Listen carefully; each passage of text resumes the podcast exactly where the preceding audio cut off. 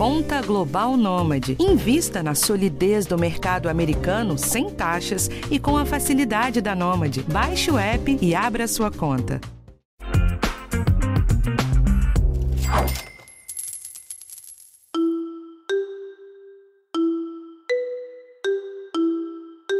Você com certeza viu que na semana passada a Larissa Manoela, atriz e cantora que trabalha desde os 4 anos de idade, contou ao Fantástico que abriu mão de um patrimônio estimado em 18 milhões de reais, conquistado com o trabalho dela, para evitar uma briga judicial com os pais por causa do dinheiro. Essa situação levantou uma série de questionamentos e o principal deles é: os pais podem fazer o que quiserem com o dinheiro dos filhos? Neste episódio, nós vamos falar sobre como os pais devem gerir o patrimônio dos filhos e quais as melhores práticas nesse processo. Eu sou a Bruna Miato e esse é o podcast de Educação Financeira do Geão. Há muito tempo temos artistas mirins que desde muito cedo trabalham e fazem uma fortuna ainda na infância. Com a internet e as redes sociais, então, a quantidade de crianças que fazem trabalhos com produção de conteúdo e publicidades só aumentou. No Brasil, é necessário ter autorização judicial para que pessoas tão novinhas antes dos 14 possam trabalhar. Mas, para além das condições de trabalho, a outra dúvida muito importante é justamente essa: o que os pais devem fazer com o dinheiro que vem do trabalho dos filhos menores de idade? Eu conversei com a Ana Luísa Porto Borges, que é advogada especialista em direito da família e sócia no escritório MLD Advogados. Para ela, o ponto de partida para esse assunto é entender que, numa relação familiar, são os pais que têm a obrigação legal de sustentar o filho até a maioridade, e não o contrário. Primeiro, a gente tem que pensar é, a regra geral, né? A regra geral, os, os pais são os provedores, né? Os pais, tanto os dois, dois genitores, eles têm que prover o, os alimentos dos filhos, que é referente à moradia, estudo, educação, lazer, né? Vestuário. É, e tudo isso é responsabilidade dos dois pais, e eles vão pagar sempre de forma proporcional com seus, com, com seus ganhos. Então, isso até numa separação, vai ser verificado esse binômio, né? Porque assim a gente fala que o filho o filho menor ele tem uma necessidade sempre né? Alimentação tudo que eu já falei. E o pai ele tem a obrigação de prover. E eles vão prover de, acor de acordo com a proporcionalidade dos seus ganhos. Então cada um vai participar de acordo com as possibilidades um ponto que a Ana e outros advogados e defensores de direito da criança falam bastante é para que os pais tomem cuidado com a exposição excessiva, porque as atividades pelas quais as crianças são remuneradas são trabalho, não diversão. Há alguns anos, por exemplo, a cantora MC Loma foi proibida de fazer shows por não estar na escola. Em outro caso, a família da cantora MC Melody teve que prestar esclarecimentos ao Ministério Público, além de ter que mudar o foco da carreira da menina. Dado o alerta, entramos em um outro ponto. A lei prevê que se o filho trabalha e gera renda, os pais têm o direito de administrar e usar o dinheiro como quiserem até os 16 anos da criança. Depois, dos 16 aos 18, o filho já pode opinar e deve começar a participar das decisões. Mas é imprescindível que o dinheiro que a criança gera seja utilizado no seu melhor benefício e que os pais não cometam nenhum excesso. Se alguém denunciar algum dos pais pelo mau uso do dinheiro, inclusive, ele terá de prestar contas, mesmo que seja seu próprio filho quando atingir a maioridade. Mas quando a criança começa a ganhar esse dinheiro, né, primeiro a gente falou, né, deixar claro que quando você vai fazer um comercial ou alguma coisa ligada a uma agência, precisa de uma autorização judicial, né? Que o Ministério Público vai o quê? Verificar as condições de trabalho, né? Ele não vai dizer se é bom ou se é ruim, ele vai verificar se o ambiente é bom e autorizar. E nesse caso, o pai, sempre que o pai recebe o dinheiro, os pais, né, no caso, que são os, os guardiões dessa criança, né, aqueles que deviam zelar pela criança, cuidar dessa criança, eles que vão administrar esse dinheiro. Ninguém, a princípio, está fiscalizando isso, porque se crê né, que os pais vão fazer sempre em proveito dos filhos. Né? Então, nessa primeira família estruturada, onde os pais são casados, estão de acordo com aquilo, não vai ter ninguém fiscalizando ninguém. Então, os pais vão gastar livremente essa, essa, essa quantia. A criança mesmo ela não vai saber o que está sendo gasto ou não, ela não sabe o que é dela, não sabe quanto que ela ganha, né? Isso ela vai, eu acho que com o tempo, né, a gente vê que existem disputas, filhos já rompendo com pais, existe essa briga, porque o filho começa a, a, a ter uma certa idade e ele, ele se, já consegue se reconhecer, né, é, dono de direitos e obrigações, porque ele já ofere renda, então ele sabe do que ele tem capacidade, e o pai também, de uma certa forma, tolhendo aquilo, né? Que é natural quando. Só que assim, quando a criança faz dinheiro, já começa a se manifestar, já é um adolescente quer as coisas, ele vai realmente começar a bater mais de frente com esse pai, né? Com esses pais e questionar mais isso. E até que chega a maioridade, que é com 18 anos, né? Que a gente fala que, que é uma maioridade. É, no normal, acho que um adolescente de 18 anos ele não tem maioridade, na verdade, ele tem a maioridade, mas ele não tem a maturidade. Mas eu acho que a gente sempre tem que pensar que se aquela pessoa que vem trabalhando há tanto tempo, será que ela não tem maturidade? Eu acho que isso vai depender um pouco do caso a caso. Mas o fato é que ela vai começar a questionar, vai querer, então aí vai ser ou o pai vai ceder e também dar mais dinheiro para essa, essa, esse adolescente, né, esse semi, semi-adulto, né, que tem 18 anos, e aí essa criança é, talvez não tenha uma educação financeira para aquilo, vai, pode gastar com bobagem que não tem nada a ver, ou o pai realmente vai segurar aquilo porque ele entende que também é um dever dele é, cuidar desse, desse, desse direcionamento do, do filho, né? Eu acho que aí começam esses conflitos. O fato é que ele menor, se os pais são casados, não tem ninguém questionando aquilo, o dinheiro realmente vai ser definido da forma que for, o que ele está ganhando de dinheiro, né? A Ana trouxe um ponto que é interessante e que é importante a gente falar mais. Muitas dessas brigas sobre uma suposta má gestão do patrimônio podem começar justamente porque os filhos precisam ficar pedindo dinheiro aos pais para fazer o que querem. Em uma matéria que eu fiz para o G1 também com a Ana Luísa, ela comentou que cabe sim aos pais dar educação financeira e controlar os gastos do filho enquanto ele ainda não tem capacidade de fazer isso. Mas, quando é o filho o responsável pelo sustento da família, os pais também não podem cometer excessos ao limitar esses gastos, como dar apenas o dinheiro contado para uma água de coco na praia, por exemplo. Se isso acontece, o filho pode sim questionar os pais para uma prestação de contas. Bom, ele gastou dinheiro, não fez nada, o filho com 18 anos vai questionar: onde está esse dinheiro? Aí esse filho, nesse caso, vai ter que literalmente, se o pai não quiser de boa vontade, espontaneamente explicar e mostrar os números e contar o que foi, ele pode entrar com uma, uma um, pegar um advogado, constituir um advogado e entrar com alguma ação para é, exibição de contas, para ele verificar como é que foi gasto esse dinheiro, né? Então, acho que primeira coisa, que quais os conselhos, de uma certa forma, que eu daria para os pais e para os filhos, né? Os pais que forem utilizar, que estão, é, que esse filho produz renda, eu faria lá um dossiê onde está gastando tudo, porque numa eventualidade de uma ação futura que pode acontecer, e às vezes até o filho não ter razão, porque realmente o pai às vezes até utilizou esse dinheiro em função para o filho, eu acho que aí ele tem como se defender, ele vai estar tá lá com, com todas as informações, onde ele gastou, porque que ele gastou e quanto ele ganhou. Então, o primeiro cuidado, eu acho que os pais sempre devem é, ter lá uma prestação de contas montadas para mostrar para esse filho, até por uma questão de transparência, porque o dinheiro não é dele, né?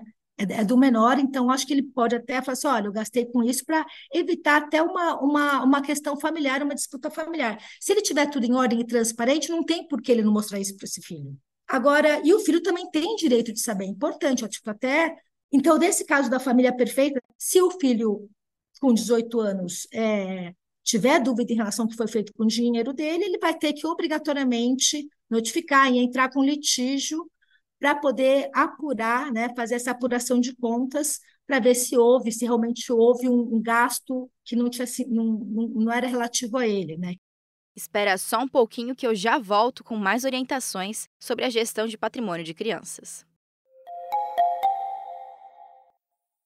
Bom, Pensando nisso de que o dinheiro é da criança e não dos pais, e que eles, na verdade, só têm o direito de administrar pensando no melhor interesse da criança, pode surgir uma outra dúvida. Esse dinheiro pode ser gasto com as despesas da casa?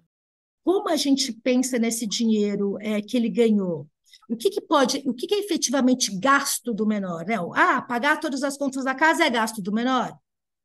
Então, aí a gente vai depender também do seguinte: o, quais, quais os sacrifícios, qual mudança familiar que aqueles pais fizeram para impulsionar eventualmente a carreira daquele menor, né? Se fazia sentido. Vamos, às vezes tem casos de pessoas mais simples que os filhos começam a, a oferir renda por algum motivo, né? Dessa questão mesmo do, do influencer, que nisso não tem classe social, né? A gente sabe aqui que não é assim que funciona.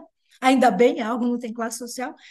E nesse caso, é, ele, vai, ele vai fazer o quê? O, o filho, quando ele, ele vai olhar e vai falar, é, se era uma família mais simples que parou aquilo, natural, ele passa a ser, sim, o, o provedor da família. Né? O provedor da família é aquele que tem condições de oferir mais renda com melhor qualidade de vida. Então, se o pai tinha uma, o pai e a mãe tinham posições que não geravam nenhuma qualidade de vida, que eles não podiam estar, que era, eles fariam mais dinheiro cuidando do filho, então sim, esse vai ser o provedor da família, ele vai utilizar para gastar as, das, as despesas da casa também. Isso vai fazer parte do que ele vai, vai arcar. E o pai pode, de repente, determinar lá uma quantia para ter o seu prolabore e fazer as coisas próprias. Mas aí que nem, ah, como a gente vai saber que não tem excesso? De acordo com as provas que a gente tiver. O Prolabore que a Ana falou funciona como uma espécie de salário que o pai que larga tudo para administrar a carreira do filho pega para ele, porque esse se torna o trabalho dele. Daí cabe mais uma vez aquela regrinha dos excessos. Esse salário tem que estar dentro do que é razoável e praticado pelo mercado, podendo também ser questionado em juízo. Além disso, vale lembrar daquilo que falamos no começo. É dever dos pais sustentar as crianças. Então, o ideal é que o sustento da casa seja feita principalmente a partir do prolabore dos pais, deixando o patrimônio principal para o benefício da criança.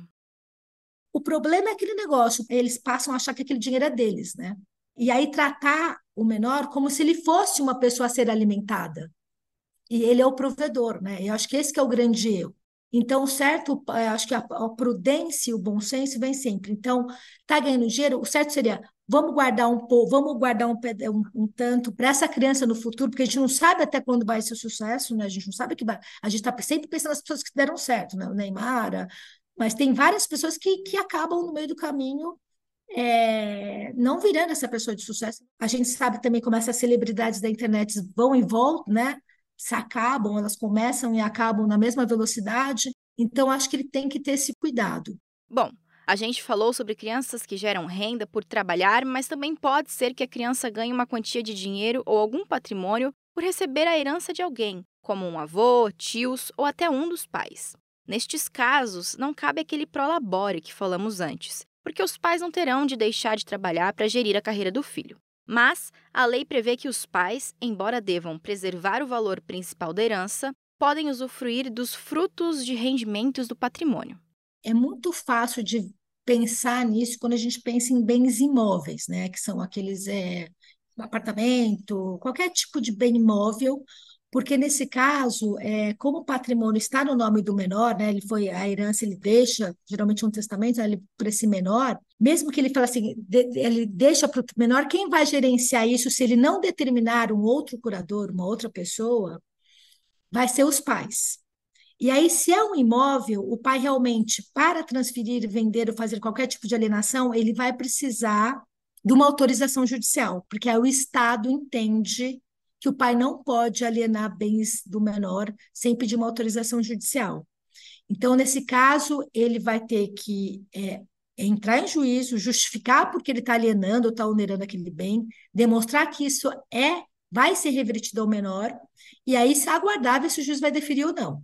Então, os juízes e os promotores, nesses casos, são rígidos, né? eles querem ver realmente qual é a lógica, e geralmente existe autorização quando a gente entra com uma ação que é que a gente chama de subrogação de vínculo, que é o seguinte: eu, eu demonstro, olha, eu tenho um apartamento, ela herdou o apartamento no Guarujá, que tem custo altíssimo, a gente não frequenta, então faz mais sentido eu vender e comprar um conjunto comercial em São Paulo, que com dinheiro dá, eu posso alugar e guardar o dinheiro para o menor o juiz vai autorizar, porque é uma vantagem, é nítida a vantagem, né? Então, é, nesse caso, agora vamos supor um outro imóvel, esse imóvel que está alugado, né? O imóvel é do menor e, a, e o dinheiro, é, ele está alugado, o dinheiro vai para a família, o pai pode gastar. Então, o fruto daquele imóvel ele pode gastar. A gente sempre fala o seguinte: é, o que tem que estar tá preservado é, o, é, o, é o, pelo menos o patrimônio principal, né? Então, é o imóvel, se ele deu frutos, o pai passa a ser usufrutuário daqueles valores e ele vai gastar É, geral, se espera, né, na família em geral, em função da família, daquela família e do menor. Quando a herança é um dinheiro, a coisa fica um pouco mais complicada, já que é difícil de puxar onde é que ele está, diferente de um imóvel. No entanto, as regras são basicamente as mesmas. O montante principal precisa ser reservado para a criança, e se não for, os pais terão de prestar contas. Por fim, uma última coisa importante de falarmos dentro do tema desse podcast é sobre pais que fazem dívidas no nome dos filhos. A influenciadora Nath Finanças publicou um tweet dizendo: Se os filhos começarem a expor os pais que pegam empréstimos, fazem cartão e sujam o nome deles assim que fazem 18 anos. E não deu outra. Milhares de pessoas contaram suas experiências com essa situação. Eu fui essa filha. Minha mãe fez um empréstimo e eu fiquei com o nome sujo antes até de entender exatamente o que isso significava, dizia uma das várias publicações. A advogada Ana Luísa fala que isso é super comum e que os filhos acabam passando por essa situação muitas vezes por confiarem completamente nos pais. E ainda dentro dessas situações, tem uma outra que a Ana acha ainda mais grave: pais que colocam os filhos como sócios de empresas assim que completam 18 anos. Uma das respostas ao tweet da Nath Finanças dizia exatamente isso. Olha só. Minha mãe abriu uma empresa e me colocou de sócia. Um dia a empresa faliu ela nunca pagou os impostos e deu baixa no CNPJ. Quando eu tive dinheiro, tive que contratar uma pessoa para resolver essa bucha e pagar tudo sozinha para ter meu nome limpo de novo. Ela nunca deu um centavo. Agora tem outro pai que vai chegar para o mesmo filho e falar: olha, eu vou fazer um negócio, eu quero ser seu sócio. Ele não vai entender que isso vai gerar responsabilidade ou tem consequências para ele. Às vezes, esse pai é aquele pai que já teve negócios, já está falido, não pode mais estar tá no comércio, e aí ele usa esse filho, né, achando que ele vai ganhar dinheiro, porque é sempre um negócio brilhante, que geralmente essas pessoas né, sempre descobriram a América, e aí ele vai colocar, o filho vai assinar, né, então não é que ele autoriza, ele simplesmente vai na confiança, assina, e depois de um determinado tempo, aquele negócio não dá certo, tem dívidas, e quem vai, quem é o responsável pelas dívidas é a empresa, né? Que a gente, são separados os patrimônios, é importante a gente falar isso, e tem que ser. Mas se houve, se o pai que gerenciou aquilo, que era o administrador, mas não era sócio, mas era quem real, efetivamente fazia tudo, se ele fez atos que teve um desvio de finalidade, alguma confusão patrimonial, pode haver uma desconsideração, né? Você pega aquela, você desconsidera aquela pessoa jurídica e aquelas dívidas passam direto para o sócio, que é o filho. Ele já tem 18 anos, ele nem sabe o que está acontecendo e ele já está com o nome sujo. Ou seja, talvez ele nunca tenha, filhos que nunca vão limpar o nome na vida. O negócio foi tão feio que eles vão ficar, morrer com o nome sujo, né? Então eles jamais vão poder ter dado o nome deles. Então você imagina, é, eu acho que é a pior herança que você pode deixar para um filho, né? Você deixar dívidas e não é nem dívida, é o nome irrecuperável de você limpar o nome. Existem casos e não são poucos assim. Em casos assim, o que o filho pode fazer é processar o pai, mas sempre corre o risco de acontecer aquele desgaste familiar. E por isso, muitos não seguem em frente com ações judiciais e acabam ficando com o nome sujo para sempre. A verdade é que toda essa questão de gerenciamento do dinheiro que é dos filhos é bastante complicada, porque não é difícil de encontrar quem cometa excessos. Por isso, esses conselhos jurídicos da Ana são tão importantes, tanto para blindar os pais, quanto para, acima de tudo, preservar o melhor para a criança. No nosso próximo episódio, nós vamos continuar falando sobre esse assunto, mas olhando para a violência patrimonial, que é algo que atinge crianças, idosos e muitas mulheres em situação de violência doméstica.